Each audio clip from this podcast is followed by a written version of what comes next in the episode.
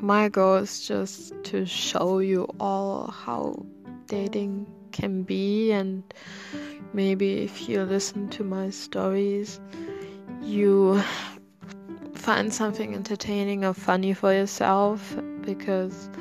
a smart person learns of their own mis- learns from their own mistakes and a wise person learns from the mistakes of others. So i just